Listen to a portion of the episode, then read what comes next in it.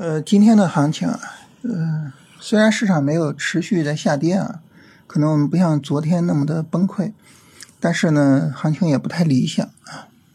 呃，首先一个呢，就市场呢，它并没有去推升老的主线啊，而是从底部板块里面去找，看看有哪些板块是值得做的啊。所以市场呢，去推了酒啊什么的，呃，主要在推消费，然后还推了药，是吧？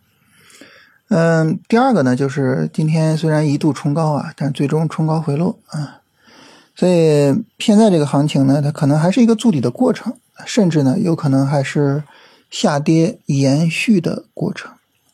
所以整体来说啊，这个行情呢很不理想。但是呢，在不理想之中呢，呃，还是说我们在这个时候啊，可以不做操作啊，但是呢，呃，为后面的操作做一些准备。做什么准备呢？就是去看这个哪些板块有可能成为新的主线啊，然后就是去看怎么样去跟踪好这些板块。你比如说这些板块在炒哪些股票，对吧？呃，这些股票呢，他们有哪些啊是正统的，是正儿八经的，呃，被这个逻辑驱动的，然后是正儿八经的有业绩的，对不对？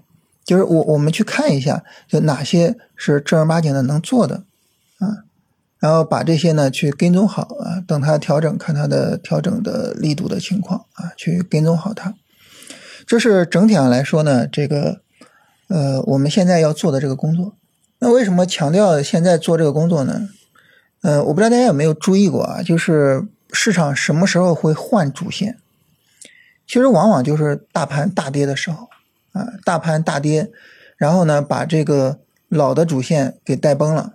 那老的主线崩了，那市场很明显的，它就要去做新的主线，是吧？所以这个时候呢，再去带动这个新的主线，啊，因此呢，呃，就是在大盘大跌的时候，可能啊就有机会完成这个板块的切换，啊，因此呢，那么我们在做这个。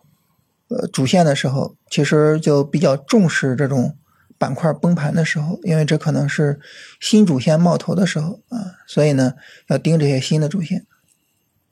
这个有成为主线可能性的板块，嗯，首先呢就是周期嘛，呃，磷啊什么的，再一个呢就是地产，还有呢就是今天的消费啊、医疗啊，他们从底部起来，看看有没有延续性，看看能不能抗跌。就整体上来说啊，就是这样的板块。啊，是，呃，具有一定的可跟踪的这个价值的。你比如像地产，地产这个东西呢，它骗我们骗了很多次了，是吧？呃，每一次呢反弹都最终起不来。呃，但是之前地产每一次涨的时候都是大盘涨，然后地产呢它跟着涨。但这一次呢是大盘连续跌了几天，但是地产呢是连续涨了几天。就这个逆势上涨，呃，它是很有意思的。所以我们可以去探究一下，就是它背后究竟是什么逻辑在驱动？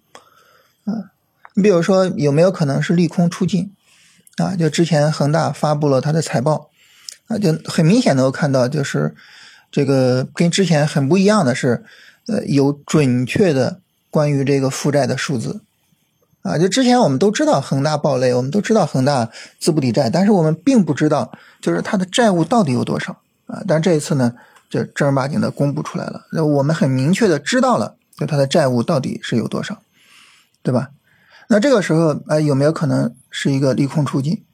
还有呢，就是现在的这个二手房市场很不活跃啊，就网上流传一个图，不知道真假，说是上海啊，在七月份的这个二手房的成交量是十位数，十几套。这个就就很很不可思议啊！就上海这么大一个地方，十几套的成交，这个太不可思议了。所以不知道真假，但是呢，就是说有没有可能，就是大家在博这个房地产的困境反转啊？所以这一块呢，可能是比较值得我们去呃研究一下的，就看看它的原因到底是什么。